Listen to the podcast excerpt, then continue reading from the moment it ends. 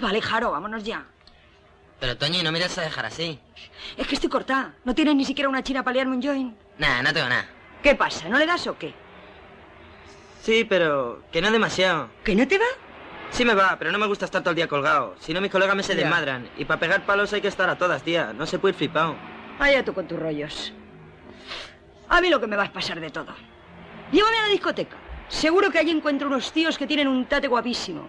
Si yo quiero, de aquí a una hora tienes todo el costo que pueda fumarte en un año. ¿No te lo crees? Mm, Vas a ver, te he dicho de aquí a una hora. Yo vengo de la isla, de la isla de Japón, de cuatro porros que mi novia me invitó. Yo vengo de la isla, de la isla de Japón, de cuatro porros que mi novia me invitó.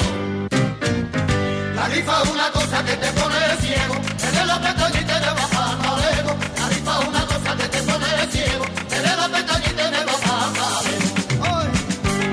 Con este diálogo que mantienen los personajes de El Jaro y Toñi, reflejaron los grandes de Gonzalo Goicoechea y Eloy de la Iglesia Navajeros un suceso habitual, como otro cualquiera, en la España de 1980.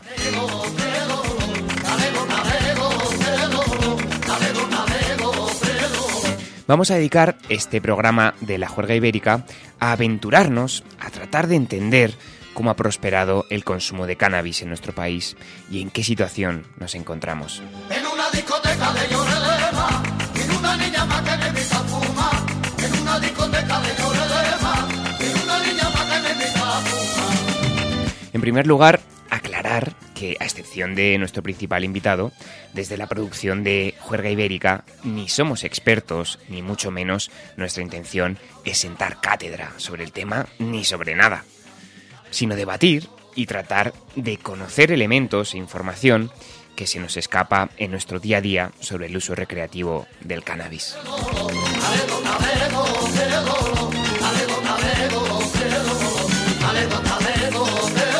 Y en segundo lugar, todo ello, por supuesto, mientras escuchamos musiquita delicatessen, que es de lo que se trata.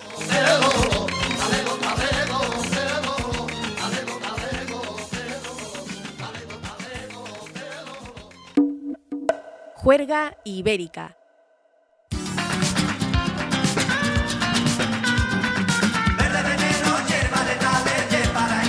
La pipa de Kif.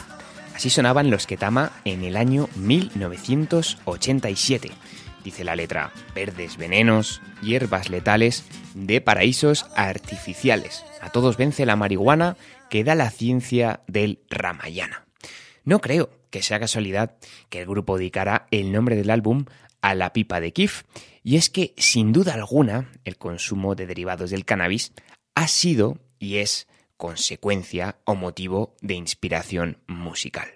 Los Ketama, que se dice que escogieron su nombre de una zona marroquí donde comenzó a traerse el kifi en plena guerra civil, nos van a servir para retrotraernos a los inicios del consumo en España y explicar sus manifestaciones en la cultura popular. Juan Carlos Usó, además de haber abordado en varios libros el consumo de drogas en nuestro país, es autor de Drogas y Cultura de Masas, España 1855-1995.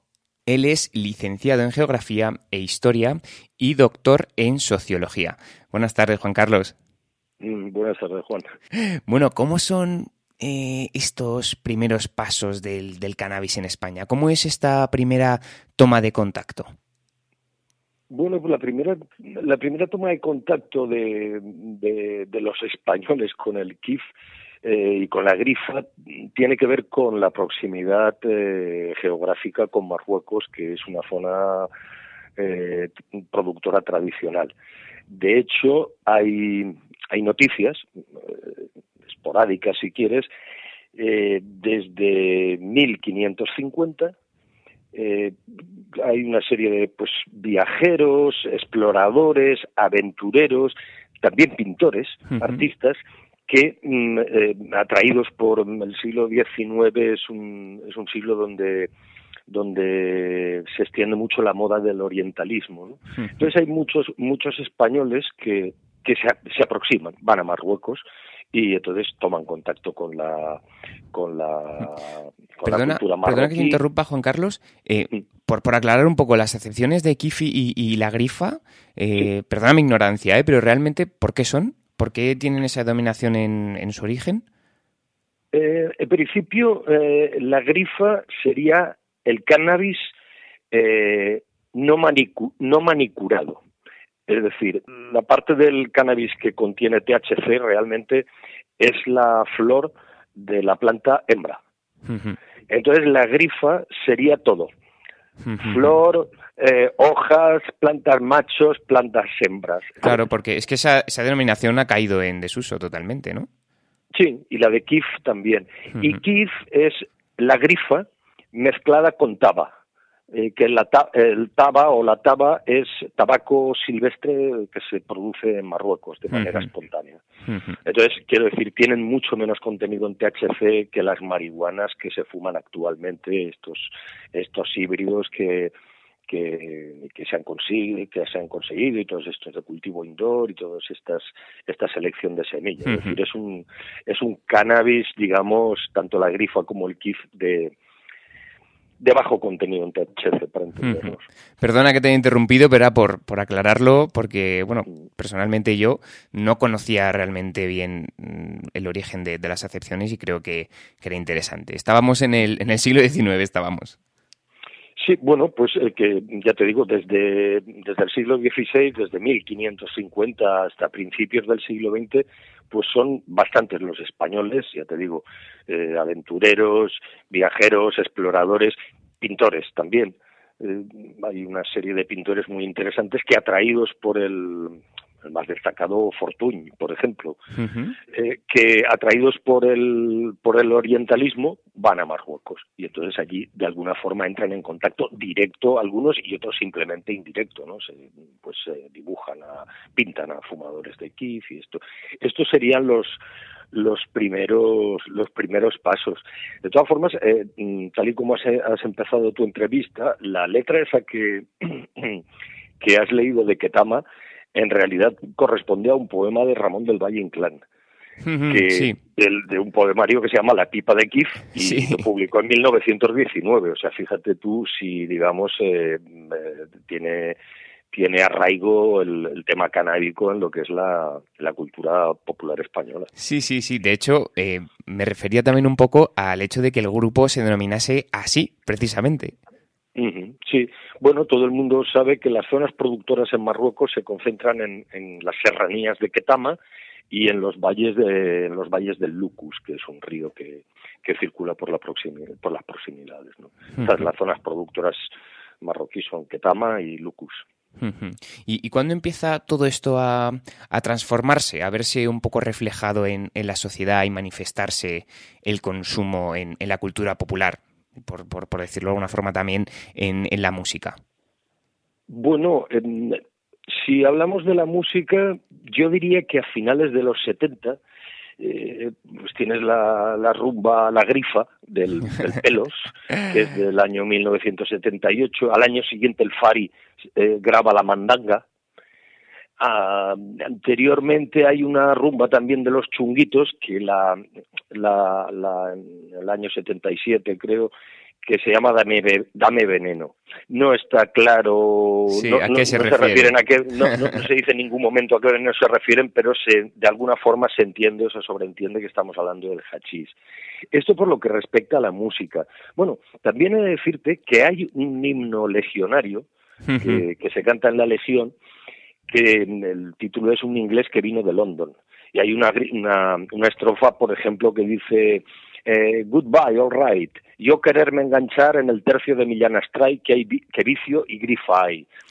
Este, este himno de la Legión no he conseguido datarlo cronológicamente, uh -huh. pero podría ser perfectamente de los años 40 o 50.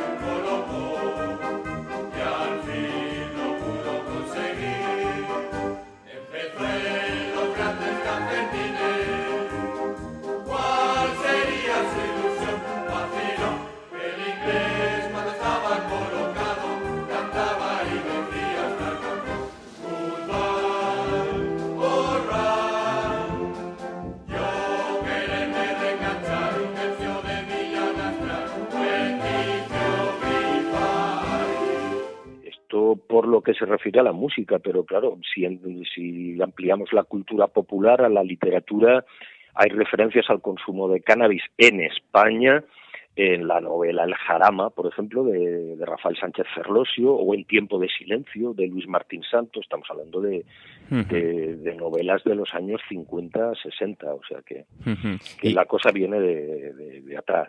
Y, volviendo un poco a, sobre la legión que comentabas, eh, me interesa mucho esta, esta relación eh, que parece haber en los, en los inicios de la expansión del cannabis en España entre el ejército, eh, el ejército que estaba con, base en Marruecos y, su relación con, el cannabis y luego la expansión en el resto de, de, de España, la península, ¿no? ¿Cómo, cómo, ¿Qué sucede ahí? Bueno, es que, claro, el cannabismo, digamos, está muy arraigado en la, en la legión, no solamente en la legión, sino también en los, en los regulares, en, la, las, en, las, en los batallones y regimientos de regulares. En Melilla y Ceuta, Digamos, sí, bueno, y son los, los, la fuerza de choque que cruza el estrecho, que Franco cuando, cuando se eh, hace el pronunciamiento militar el 18 de julio, son las tropas que se trae aquí, y durante la guerra civil estas tropas, eh, tanto la Intendencia como el Alto Mando se encargaron de que no les faltara grifa y kif, es decir, esto...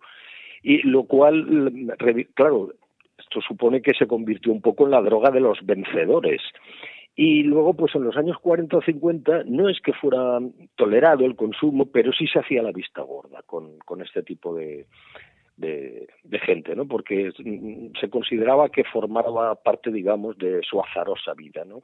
Era fumar grifa era lo mismo que ir tatuado, ¿no? Un leccionario, era formaba parte del, del pack, iba todo junto. Pasaron horas de alegría y de placer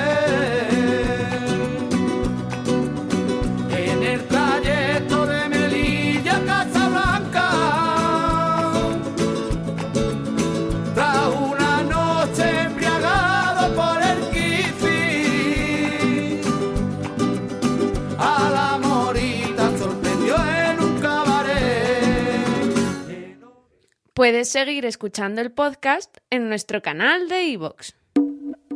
Juerga Ibérica